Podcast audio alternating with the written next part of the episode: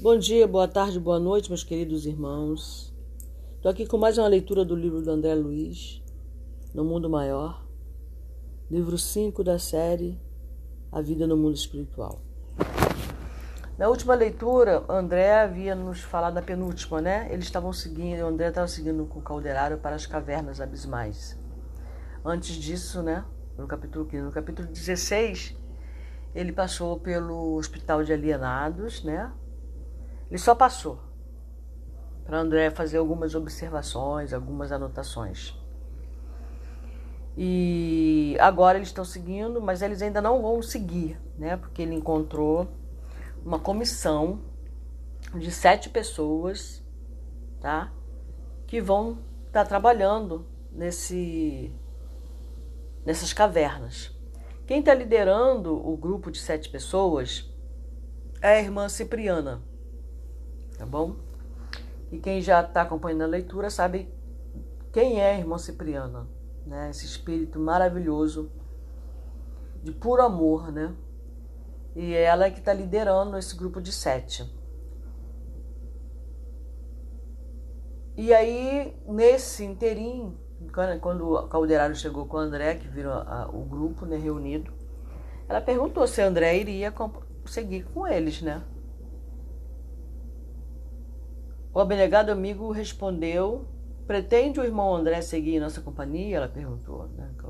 O abnegado amigo respondeu, né, o calderário, que o próprio instrutor Eusébio lembrara a conveniência da minha visita aos abismos purgatoriais.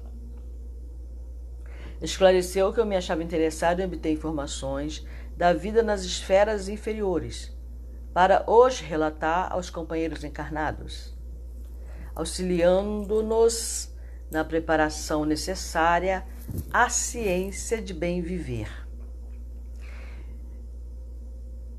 Eu vou deixar os comentários para o final da leitura. Eu sei que vai ser difícil para mim, né? Mas depois, quando eu terminar a leitura, eu faço alguns comentários, vou marcar aqui as páginas, tá bom? Se eu achar relevante, né? Senão a gente segue adiante. É...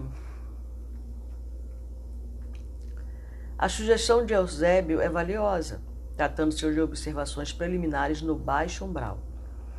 Como responsável, porém, pelos serviços diretos da expedição, não posso admiti-lo por enquanto em todas as particularidades. Fixou em mim um olhar lúcido e meigo, como a lastimar a impossibilidade e acrescentou. Nosso estimado André não tem o curso de assistência aos sofredores nas sombras espessas. Afagou-me de leve com a destra carinhosa e acrescentou: Se nos é indispensável obter difíceis realizações preparatórias a fim de colhermos o benefício das grandes luzes, é-nos imprescindível a iniciação para ministrarmos esse mesmo benefício nas, entre aspas, grandes trevas Ante o meu indisfarçável desapontamento, a venerada, a veneranda benfeitora continuou. No entanto, convenhamos que o nosso irmão não se encontra junto de nós sem problemas substanciais a resolver. Cada situação a que somos conduzidos é portadora de ocultos ensinamentos para nosso bem. Os desígnios superiores jamais nos propõem questões de que não necessitamos na arena das circunstâncias. Se Eusébio foi levado a sugerir esta oportunidade, é que André tem nesses sítios urgente serviço a prestar. Considerando, porém, as responsabilidades que me cabem, não posso autorizar que nos seja em todo, nos siga em todos os passos. Contudo, tá, a luz. Contudo, convido o irmão Calderar a permanecer em companhia do prestimoso aprendiz no limiar das cavernas, sem descerem conosco. Mesmo aí, estudioso que é, ele encontrará inesgotável material de observação, sem necessidade de enfrentar situações embaraçosas, para as quais ainda não se aprestou convenientemente. Em face da solução apresentada, a alegria geral voltou a confortar-nos. Agradeci contente. Calderaro também se manifestou reconhecido é no júbilo dos trabalhadores que se regozijam com o ensejo de incessantemente aprender para o bem, seguimos na direção de zona medonhamente sombria. Ah, já divisara tremendos precipícios, onde entidades culposas se interpelavam umas às outras em deploráveis atitudes. Vira chover faíscas chamejantes do firmamento sobre os vales da revolta, descobrira inúmeras entidades senhoreadas por estranhas alucinações em câmaras retificadoras. Mas ali estaríamos acaso alcançando a selva escura a que se referia Alighieri no poema Imortal? Alighieri. Laceravam meu coração as vozes lamentosas dispersas a se evolarem para o céu de fumo. Não, não eram lamentações apenas. À proporção que nos adiantávamos descendo, modificava-se a gritaria. Ouvíamos também gargalhadas e imprecações. Estacamos em enorme planície pantanosa, onde numerosos grupos de entidades humanas desencarnadas se perdiam de vista em assombrosa desordem. A maneira de milhares de.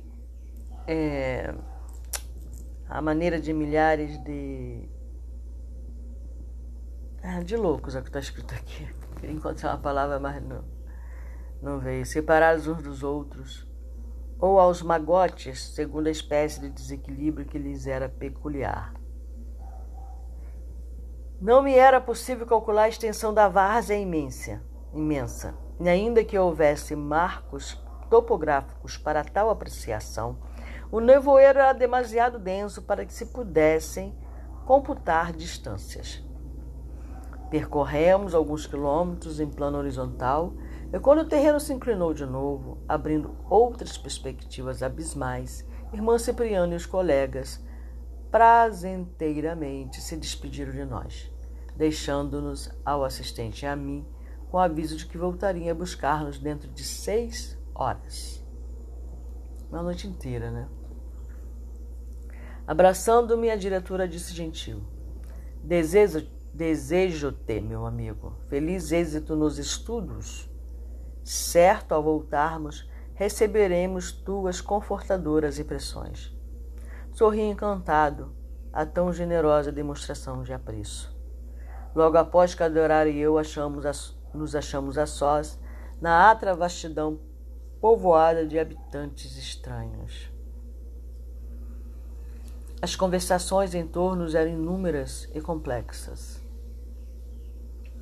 Pareceu-me que aquele povo desencarnado não se dava conta da própria situação, pelo que me foi possível ajuizar de início. Enquanto densas turbas de almas torturadas se debatiam substâncias viscosas no solo, onde andávamos, assembleias de espíritos dementes, de espíritos é, com problemas de mentais enxameavam não longe em intermináveis contendas por interesses mesquinhos.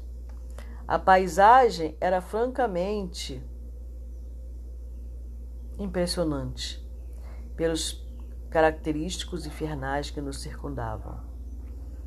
Notando a, displicência de muitos daqueles irmãos infelizes, não sopitei as lucubrações que me surgiam.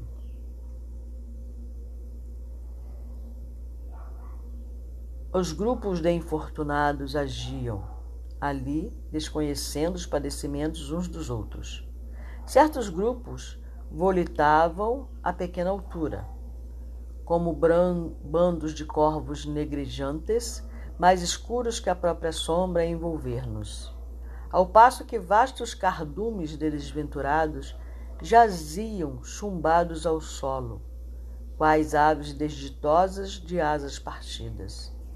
Como explicar tudo isso? Iniciei meu interrogatório dirigindo meu instrutor. Será que esses míseros precitos nos veem Tô marcando aqui, gente, para comentar depois. Alguns sim, mas não nos ligam maior importância. Estão muito preocupados consigo mesmos. Abrigaram no coração sentimentos rasteiros e tardarão em se libertarem deles. Toda esta gente permanece, porém, desamparada, entregue a si mesma? Não, respondeu o caldeiraro paciente. Funcionam por aqui inúmeros postos de socorro e variadas escolas em que muita gente pratica a abnegação. Os padecentes e as personalidades torturadas são atendidas de acordo com as possibilidades de aproveitamento que demonstram. Estampou complacente expressão no rosto e considerou: as regiões inferiores jamais estarão sem enfermeiros e sem mestres, porque uma das maiores alegrias dos céus é a de esvaziar os infernos. Vendo bandos de seres a se locomoverem no ar, quase a nos rentear, recordei que em nossa colônia as faculdades de volitação não eram comumente exercidas para não melindrarmos aqueles que as não possuíam desenvolvidas. Mas e ali? Criaturas de baixa condições se moviam nos ares, embora a poucos metros do solo. Calderaro, porém, explicou: Não te surpreendas. A volitação depende fundamentalmente da força mental armazenada pela inteligência. Importa, contudo, considerar que os voos altíssimos da alma só se fazem possível quando a intelectualidade elevada se alia o amor sublime. Há espíritos perversos com vigorosa capacidade volitiva, apesar de circunscritos a baixas incursões. São donos de imenso poder de raciocínio e manejam certas forças da natureza mas sem característicos de sublimação. No sentimento, o que lhes impede grandes ascensões. No que se refere, entretanto, às entidades admitidas à nossa colônia espiritual, ainda em grande número incapacitadas de usar tal vantagem, o fenômeno é natural. É mais fácil recolher criaturas de maiores capacidades de amor com reduzida inteligência e convivermos com elas no processo evolucionário comum do que abrigarmos pessoas sumamente intelectuais sem amor aos semelhantes.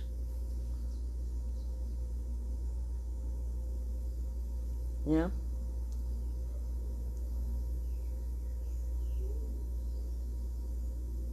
Com a, né, como é que ele falou aqui? Me perdi um pouco.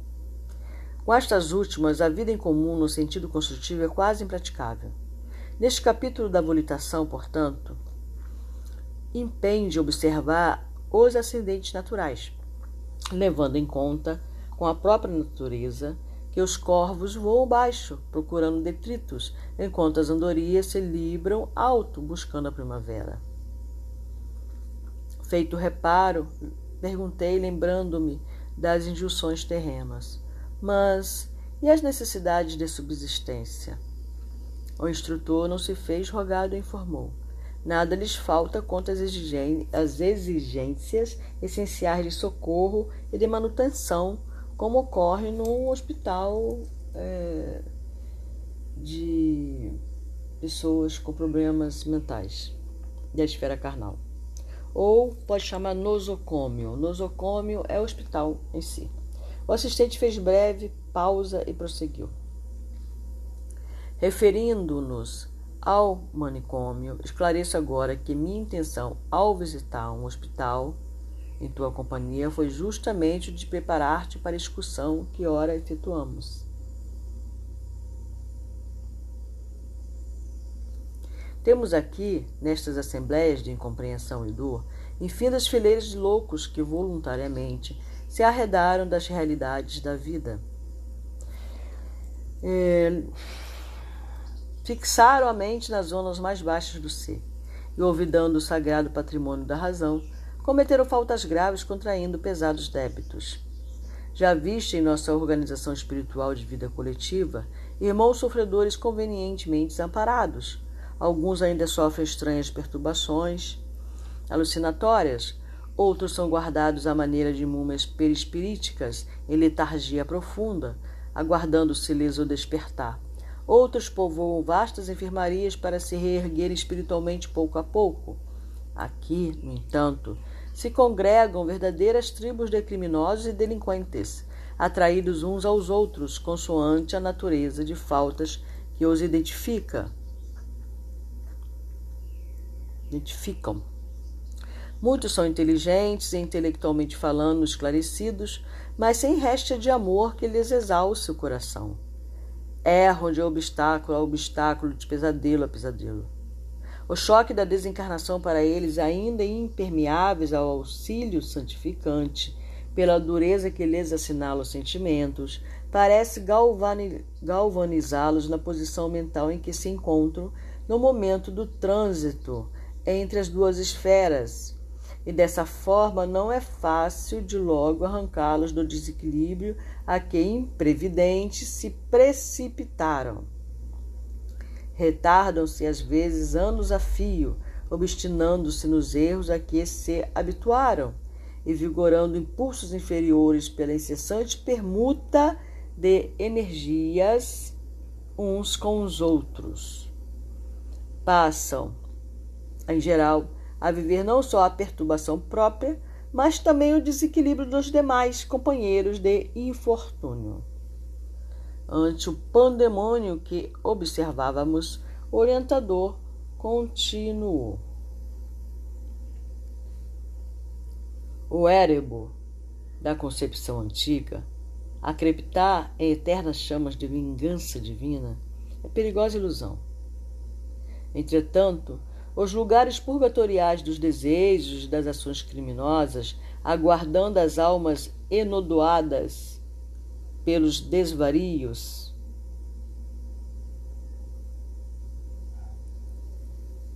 Constituem realidades lógicas nas zonas espirituais do mundo.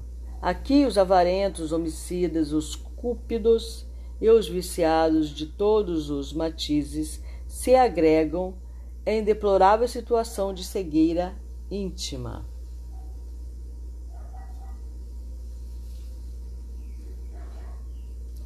formam cordões compactos, inclinando-se mais e mais para os despenhadeiros. Cada qual possui romance horrível de angustiosos lances. Prisioneiros de si mesmo. Eu vou ter que fazer aqui um adendo, né? Que você vê que ele está descrevendo pessoas em condições lastimáveis, muito lastimáveis, e eles nem estão na área mais profunda, eles estão ali abaixo um pouco, praticamente próximo à superfície, né, digamos assim. E o grupo de sete pessoas da Veneranda foram bem mais abaixo, vão demorar seis horas para voltar. Tá? Eu tinha que fazer essa. Prisioneiros de si mesmo, cerram o entendimento às revelações da vida e restringem os horizontes mentais, movimentando-se seu próprio interior em ação exclusiva nos impulsos primários a cultivar o pretérito que deveriam expungir. Melhorando, são assistidos por ativas e abnegadas congregações de socorro que aqui funcionam, autoridades mais graduadas de nossa esfera, atendendo a imperativos superiores, improvisam tribunais com funções educativos, educativas, cujas sentenças, ressumando amor e sabedoria, culminam sempre em determinações de trabalho regenerador através da reencarnação na crosta. Isso aqui é muito sério, essa informação. Terrestre ou de tarefas laboriosas no seio da natureza, quando há suficiente compreensão e arrependimento dos interessados que feriram a lei, ofendendo a si mesmos. Deste vastíssimo arsenal de alienação da mente, ensombrada de culpas, sai o maior coeficiente das reencarnações dolorosas que povoam os círculos carnais. Daqui, como de outras zonas análogas, seguem para o campo físico mais denso milhões de irmãos em provas ríspidas, para que se alijem dos débitos e reharmonizem o íntimo perturbado. Poucos conseguem valer-se da oportunidade terrena, no sentido de restaurar as próprias energias. É sempre fácil fugir ao caminho reto, muito difícil, porém, o retorno. Nesse instante aproximou-se de nós enorme e bulhenta colmeia de sofredores. Tratava-se de tenebroso agrupamento de irmãos positivamente alienados. Falavam a esmo, comentando homicídios, rememoravam com palavras cruéis cenas indescritíveis de dor e de perversidade.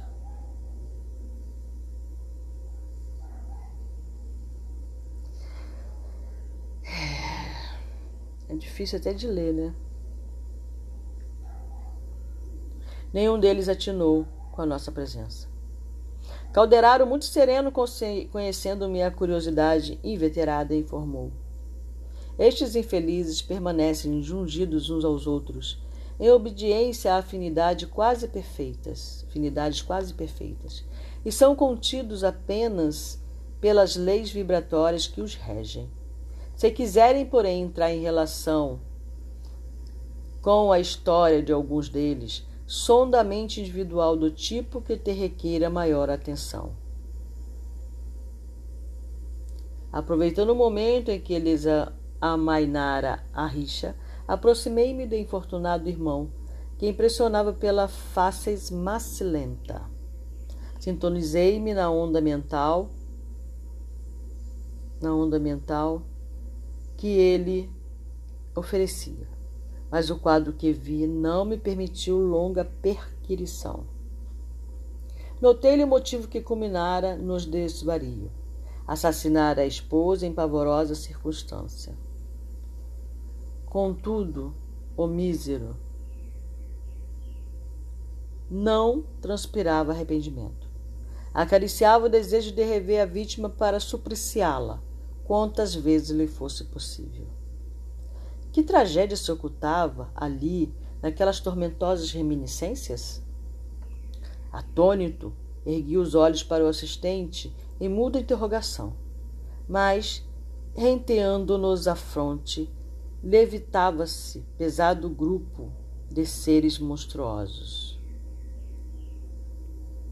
Renteando. fazendo ensurdecedor ruído, e logo esqueci o uxoricida. Deixa eu ver se é assim mesmo que. Uxoricida. Uxoricida. Que me prendera a atenção. Calderaro, percebendo minha perplexidade, explicou. Este bando de espíritos miseráveis que se movimentam como lhes é possível é constituído de antigos negociantes terrenos cujo exclusivo anseio foi amontoar dinheiro para satisfazer a própria cupidez, sem beneficiar a ninguém. O ouro que transitoriamente lhes pertencia jamais serviu para semear a gratidão não num só companheiro de jornada humana. Famintos de fortuna fácil, inventaram mil recursos de monopolizar os lucros grandes e pequenos. Em nada lhes interessando a paz do próximo. Foram homens de pensamento ágil, sabiam voar mentalmente a longas distâncias, garantindo êxito absoluto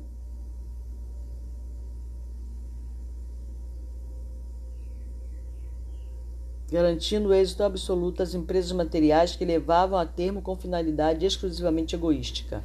Não lhes incomodava o sofrimento dos vizinhos.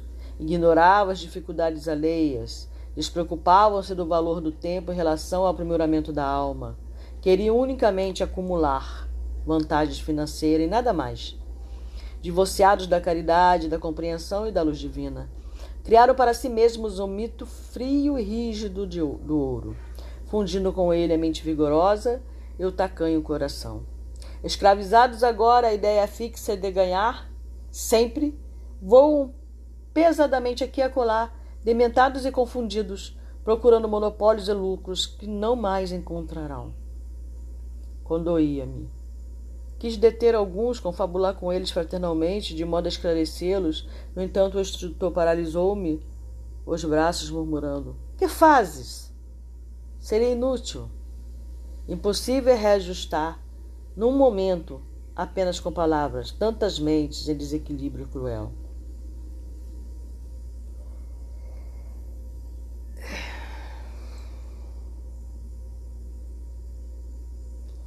Impulsionando-me para a frente, concluiu: Vamos! Consumirias muitas semanas para conhecer a paisagem de dor que se nos estende à frente, e dispomos apenas de algumas horas. Bom, ali ele falou, é, é Dante Alighieri, né? Poeta italiano que escreveu a Divina Comédia, que é o mais famoso dele. A Divina Comédia tem mais de um livro. Ele fala sobre o céu, fala sobre o inferno. Mas o que ficou mais famoso foi sobre o inferno, porque as pessoas acham que têm mais curiosidade, porque elas acham que conhecem o céu. Eu creio que seja isso, né? Já chegamos ao fim desse capítulo, por isso eu estou fazendo. É... Isso. Então, é... vamos voltar ao texto para ver se tem algum comentário que possa ser feito que seja relevante, né? Antes de seguir adiante. Muito bem. Então, André, antes da gente passar, querer fazer alguma coisa, é importante a gente saber se a gente está preparado para aquilo. Como nós não estamos desencarnados, estamos encarnados, então a nossa limitação é muito maior. Limitação pela própria carne, né? É, mas aqui também. Então, muitas vezes a gente quer uma coisa, nós queremos adentrar alguma coisa espiritual mesmo, ter algum conhecimento espiritual, mas nós não estamos preparados para receber aquilo, para fazer aquilo que nós estamos querendo, né? É... Bom, aqui Eusébio deu permissão para ele, né? Eusébio é que comanda geral, digamos que ele é o diretor. Não, pode ir, André aos abismos, às cavernas, né? Mas quem está comandando ali a expedição é Cipriana, que sabe que André não está preparado ainda, porque as sete pessoas que estão ali junto dela é, estudaram, né? Foram iniciadas no trabalho, sabiam que tipo de trabalho iriam fazer, provavelmente de cura, né? E a Cipriana, como ela é uma pessoa que ama muito, a palavra dela tem muito poder porque a palavra dela é carregada de amor. Nós vimos isso eh, em livros anteriores, né? Em que uma palavra dita com o coração é diferente de uma palavra dita com a razão. E muitas vezes era preciso um amor tremendo para se conseguir trabalhar. E alguns espíritos que acompanhavam André mais elevados de luz não tinham esse grande amor que Cipriana tem, já desenvolveu, já conseguiu alcançar. Você vê que coisa, né? Bom, muito bem. Aí ele vai para o purgatório, depois ele fala aqui. Assim é valiosa tratando-se de observações preliminares no baixo umbral. Né? É, então, ela está falando aqui sobre a sugestão de Eusébio em relação a ele. Ela falou: tá bom, então você vai ficar na parte mais em cima, você não vai chegar aí aonde nós vamos. Ou seja, onde nós estamos preparados para estar. Tá? Então ela falou aqui, ó. Foi é, indispensável obter difíceis realizações preparatórias. Então todos os sete ali passaram por provações, por realizações fortes para poder estar tá trabalhando nessas trevas. Então ela falou: a fim de colhermos o benefício, é-nos imprescindível a iniciação para ministrarmos esse mesmo benefício nas grandes trevas. Então, o que eles se prepararam, André não estava preparado para isso. A gente vê que André, nessa, nessa condição aí, né, nesse quinto livro, ele ainda está muito cru. Não que ele não seja um espírito é, já bem elevado. Mas é, o que é elevação de espírito, né, gente? Ele ainda está muito, é, ainda está muito presente na mente dele, no coração dele, a visão dele ainda está muito presa a, a nós aqui que somos encarnados, que tem uma limitação muito, muito, muito limitada das coisas. E a visão dele durante esses, digamos que eu acho que deve ter aí que três anos que ele está liberto do umbral, um ano, uns quatro anos mais ou menos que ele está liberto. É, o livro 5, né? É uns quatro anos, cinco anos que ele está liberto do umbral, porque eu acho que ele faz esse trabalho com cada um a média de um ano. Só. Né? Então ele ainda está com a mente carnal ainda, né? Uma mente, uma visão muito carnal da vida, das emoções, dos sentimentos, do que ele pode fazer, né? Muito limitado. E nós aqui encarnados, né, adquirimos um certo conhecimento, um certo entendimento, nos achamos o mestre. Você vê que aqui ela falou, né, que é indispensável a iniciação para ministrarmos esse mesmo benefício nas grandes trevas. André ficou desapontado, mas tudo bem, ele vai aceitar, ele vai fazer o quê, né?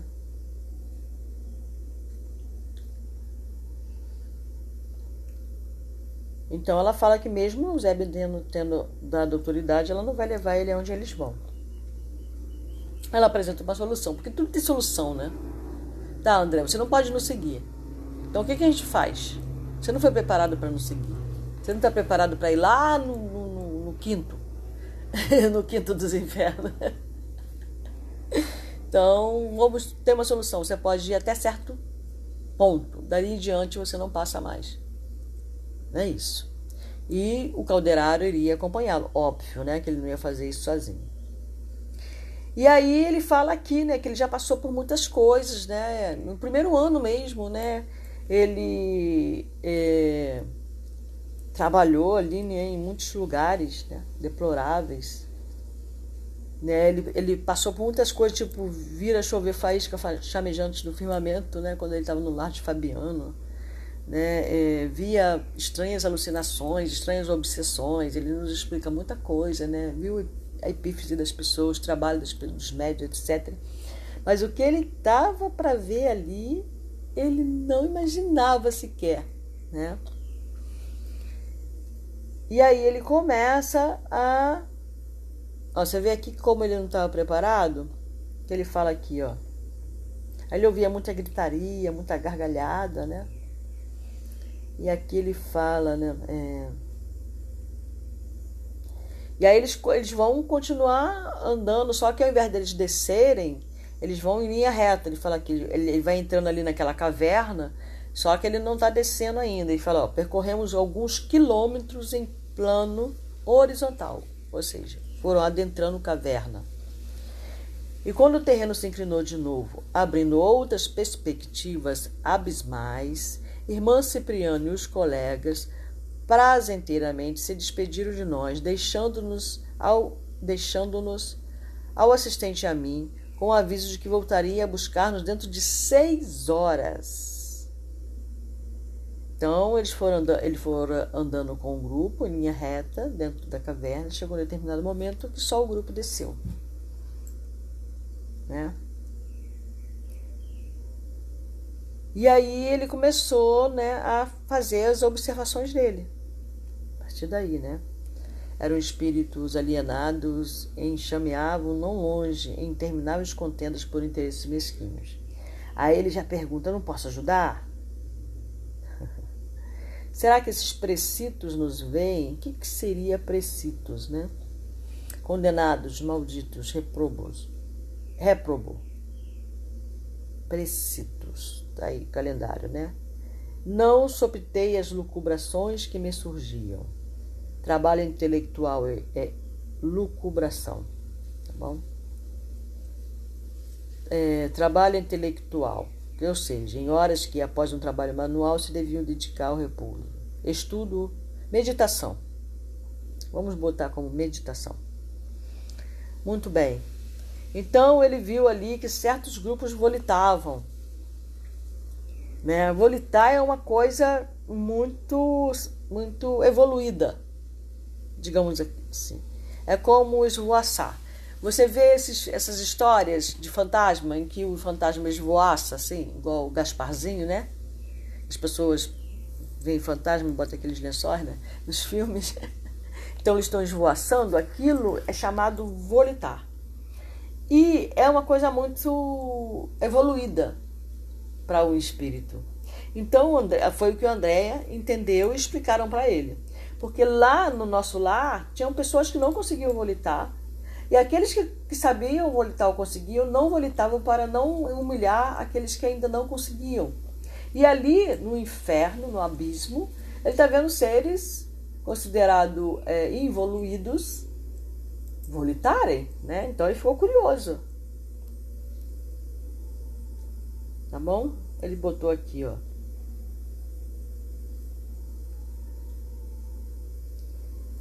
Bom, antes disso, ele perguntou é, se eles viam, né, o, o e ele, ele falou que alguns sim, nem todos, mas que eles não estavam nem aí para a presença deles, né?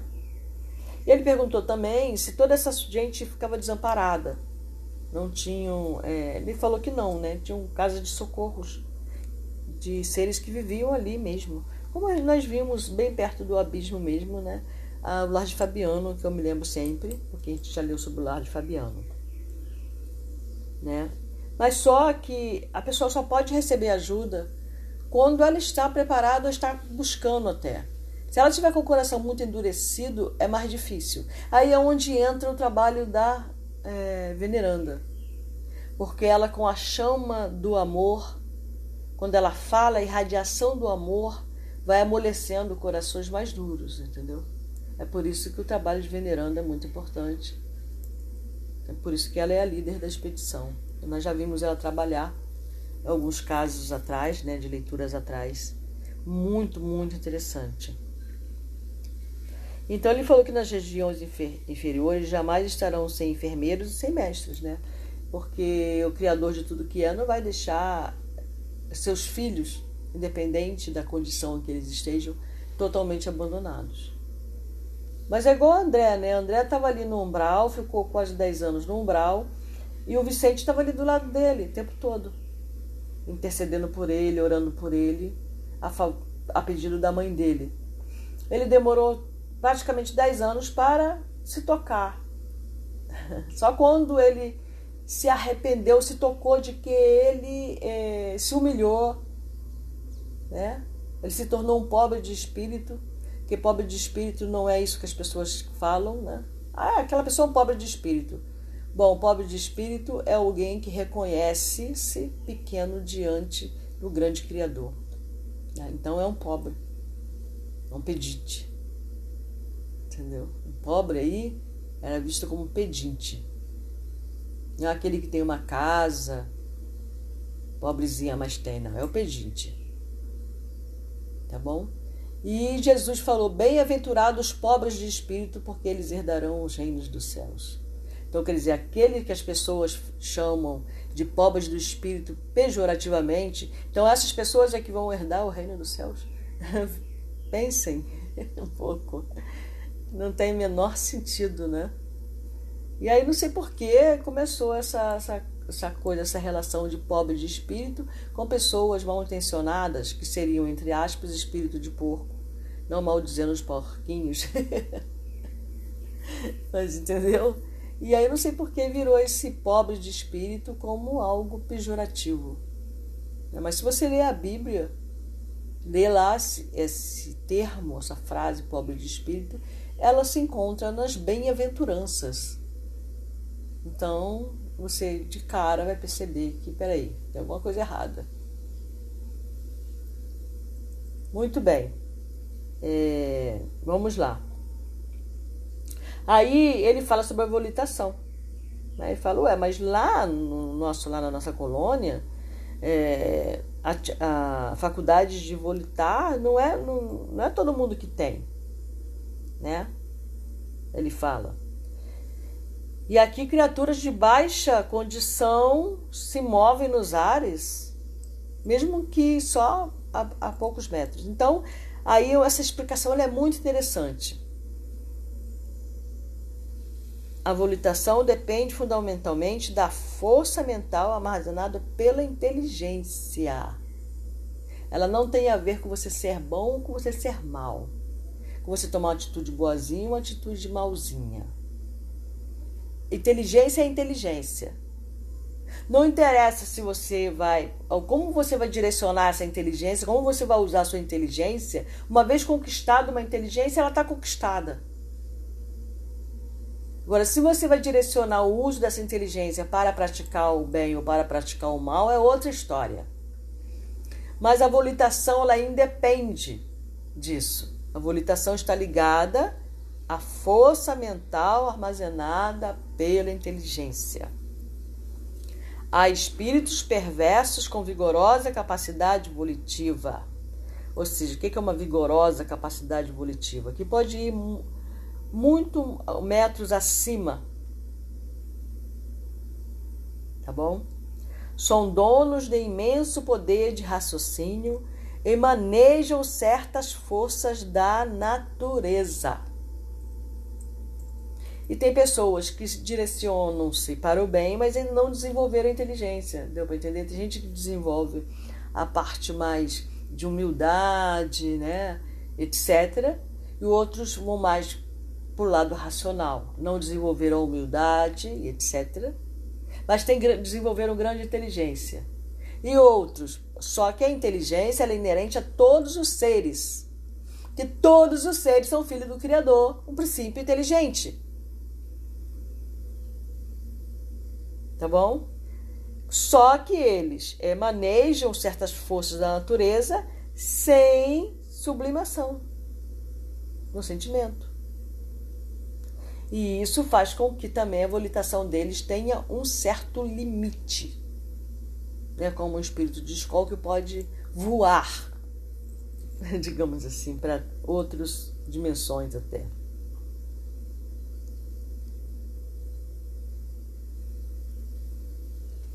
Então ele falou aqui: é mais fácil recolher criaturas de maiores capacidades de amor com reduzida inteligência e convivermos com elas no processo evolucionário comum do que abrigarmos pessoas sumamente intelectuais sem amor aos semelhantes.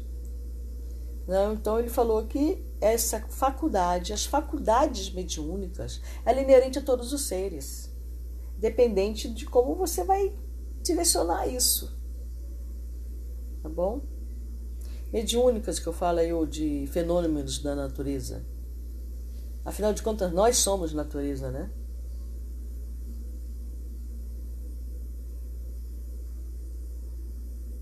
Então aqui André é, fala, mas e a necessidade de subsistência? Subsistência de manter-se, né? De sustento, de alimento. Aí ele botou: nada lhes falta quanto às exigências essenciais de socorro de manutenção, como ocorre no, no nosocômio. Nosocômio é outro nome para hospital, tá bom? Hospital, em geral. Você pode chamar de nosocômio. O ministério fez breve, o assistente fez breve pausa e prosseguiu, né? Então aí ele é, esclarece agora que minha intenção é visitar um hospital. Ah, tá. Aí no capítulo anterior, André e ele passaram, visitaram um, um nosocômio de pessoas com problemas mentais né?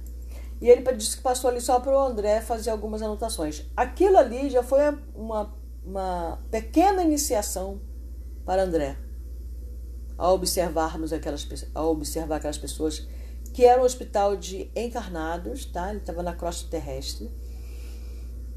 E aí, antes deles virem para a caverna, o Calderaro levou a esse é, hospital de. Os hospitais não tinham problemas, pessoas com esses problemas, né? Com esses destrambelhos, digamos assim, né? Esquizofrênicos, etc. Bom, muito bem. Então ele passou lá para que André observasse, fizesse anotações, porque ali já era uma pequenina iniciação a André do que ele iria encontrar nos abismos, nessas cavernas. Entendeu? Então ele fala aqui para André, né? Esclareço para que, ao visitar, né, foi justamente de preparar-te para a excursão que ora efetuamos. Temos aqui nessas assembleias de incompreensão e dor infindas fileiras de pessoas com problemas né, mentais que voluntariamente se arredaram das realidades da vida. Ele mostrou na, na, no capítulo anterior né, que tem muitas pessoas que vão, é, pass, vão desencarnar naquele estado, vão viver na, na no, no, processo desencarnatório naquele estado e vão é, reencarnar ainda naquele estado. Até que ele fala: quando começa a gente sabe, quando vai terminar a gente nunca sabe. Né? É isso. O que mais? Aqui, no entanto, se congregam verdadeiras tribos de criminosos e delinquentes atraídos uns aos outros, consoante a natureza de faltas que os identificam. Então, os seus iguais estão reunidos com os iguais, né? É, muitos são inteligentes e, intelectualmente falando, esclarecidos mas sem nenhum vestígio de amor no coração. Erram de obstáculos a obstáculo, de pesadelo a pesadelo. O choque de, da desencarnação para eles, ainda impermeável ao auxílio santificante pela dureza que lhes assinala os sentimentos. Eu achei interessante aqui, né, porque tem muitos desses seres que reencarnam nessas condições.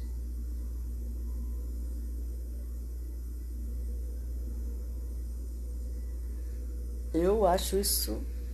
Vamos ver o que é pandemônio, né? Pandemônio. Pandemônio é nome da Assembleia dos Demônios e do lugar onde se realizam essas assembleias, a corte infernal. Ou também pode ser chamado confusão, balbúrdia. Acho que está mais dentro desse confusão e balbúrdia, né? Porque ele observou isso, né? O Érebro. O que é Érebo? Érebo é inferno, é, na condição de reunião de demônios. inferno, Érebo. Érebo. O dicionário está ficando rico, né? Da concepção antiga, acreditar em eternas chamas de vingança divina e perigosa ilusão.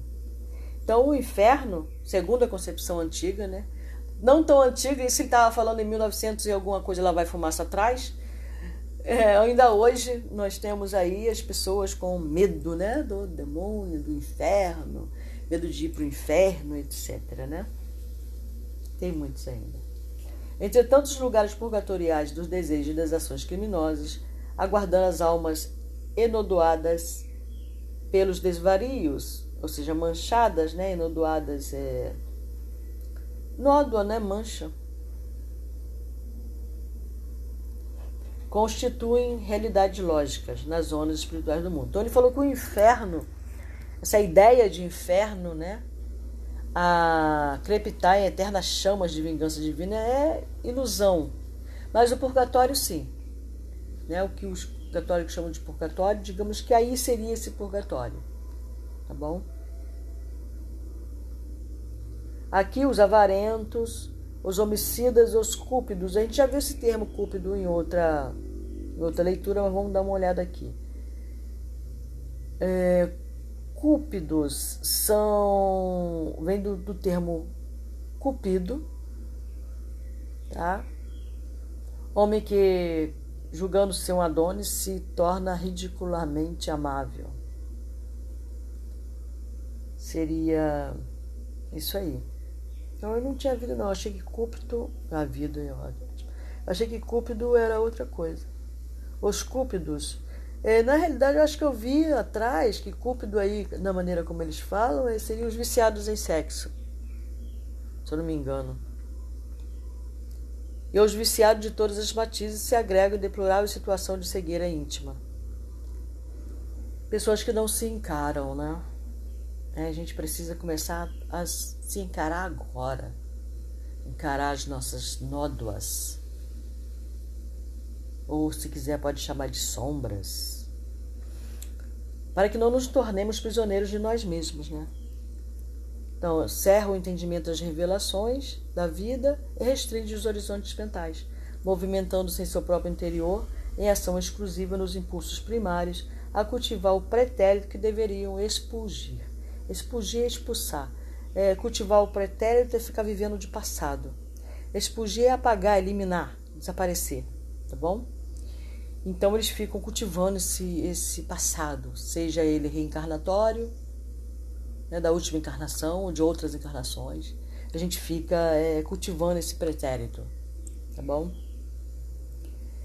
É, através da reencarnação. Na... Então aqui eu achei muito interessante essa parte, né? O que ele fala aqui, né? É, às vezes as pessoas já me perguntaram, mas as pessoas que estão no, nesses lugares reencarnam? Porque a gente pensa que só reencarna gente boazinha, né? Todo mundo pensa que é bonzinho. Mas o inferno é aí é onde algumas pessoas encontram bastante pessoas assim, né? E falam, nossa, o inferno é aqui mesmo. E nós estamos no próprio umbral, né? Se você prestar bastante atenção na leitura que foi feita até agora. Só que na parte em que estão os encarnados, né? E ele botou aqui, ó, improviso em tribunais, reassumando o amor e sabedoria, combinam sempre determinações de trabalho regenerador através da reencarnação na crosta. Então, é, às vezes, o único jeito é reencarnar a criatura. Tá?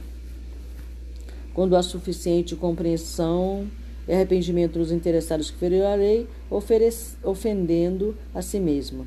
Então, toda vez que a gente fere a lei, toda vez que a gente faz o mal, na realidade, a gente está fazendo mal a nós mesmos. Não nos iludamos. Ok? Deste vastíssimo arsenal de alienação da mente, ensombrada de culpas, sai o maior coeficiente das reencarnações dolorosas. Olha, isso aqui é sério. Deste vastíssimo arsenal, arsenal de alienação da mente, ensombrada de culpas, sai o maior coeficiente das reencarnações dolorosas que povoam os círculos carnais. Nós estamos no círculo carnal, né? Você sabe. Daqui, como de outras zonas análogas ou iguais, seguem para o campo físico mais denso milhões de irmãos em provas ríspidas para que se libertem, né, aligem, tirem, desembaraçem-se dos débitos e harmonizem o íntimo perturbado. Porém, poucos conseguem valer-se da oportunidade terrena no sentido de restaurar as próprias energias. É sempre fácil fugir ao caminho reto. Muito difícil, porém, o retorno. É isso que eu fiquei pensando, né? Se eles lá, do lado de lá, é, mas ele fala no início que muitos nem tão, não se dão conta de que desencarnaram, né? Mas se eles lá do lado de lá não conseguem modificar-se no limite da carne, sofrendo aflições mil, será que eles vão conseguir, né? Só no momento em que se reconhecer. Aí vai começar a ressignificar a sua vida, né? Mas é muito difícil. É, não tem como a gente ficar julgando, né? Porque Quantos de nós já esteve do lado desse, nessa condição, né? E quantas encarnações precisamos para hoje, minimamente, conseguirmos pelo menos olhar para nós mesmos e tentar fazer modificações internas, nos, nos reinventar, nos reconstruir, né? Estamos no processo aqui na Terra. Se nós estamos aqui encarnados, nós ainda não somos santinhos, queridos. Não entra nessa não de que, ah, eu sou, é, é, eu sou super, porque eu sou inteligente, porque eu tenho entendimento, porque isso, porque aquilo. Não, ninguém é melhor do que ninguém.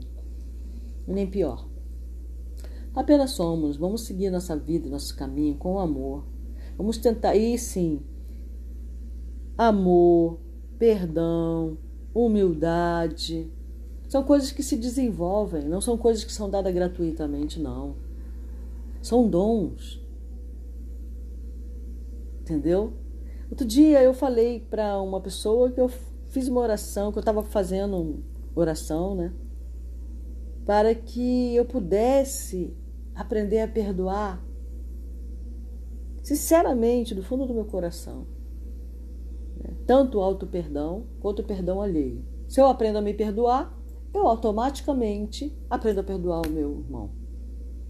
Né? E aí a pessoa falou assim: Ué, a gente faz oração para isso?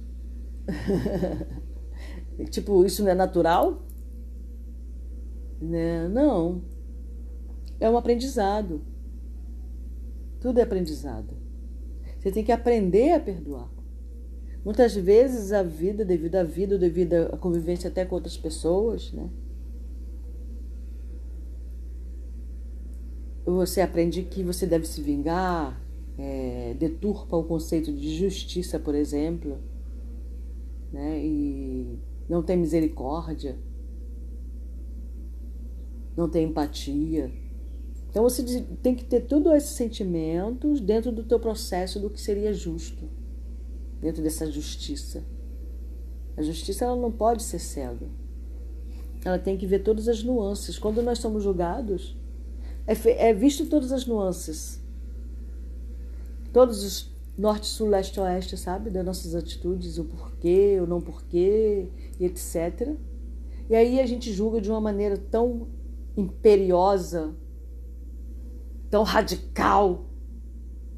Imediatamente colocamos peja no irmão que cometeu, que falou aquela mentira, que cometeu aquele erro tal, aquele erro tal, ele vira isso, ele vira o próprio erro em si, o próprio engano em si, né? Então, é, tomemos cuidado, tá? Para que não sejamos injustos, por exemplo. Tudo isso é questão de aprendizado, é questão de desenvolvimento, é questão de querer se tornar melhor. Eu estou querendo me tornar melhor para quê? Qual o objetivo? Por que eu quero me tornar uma pessoa melhor? Já se perguntou isso? Ah, porque eu quero ganhar o céu.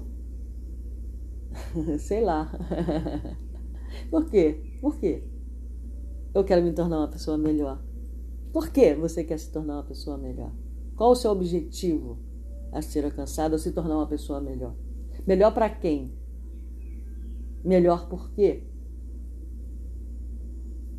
Fica aí a pergunta. Louvado seja Deus, para sempre seja louvado.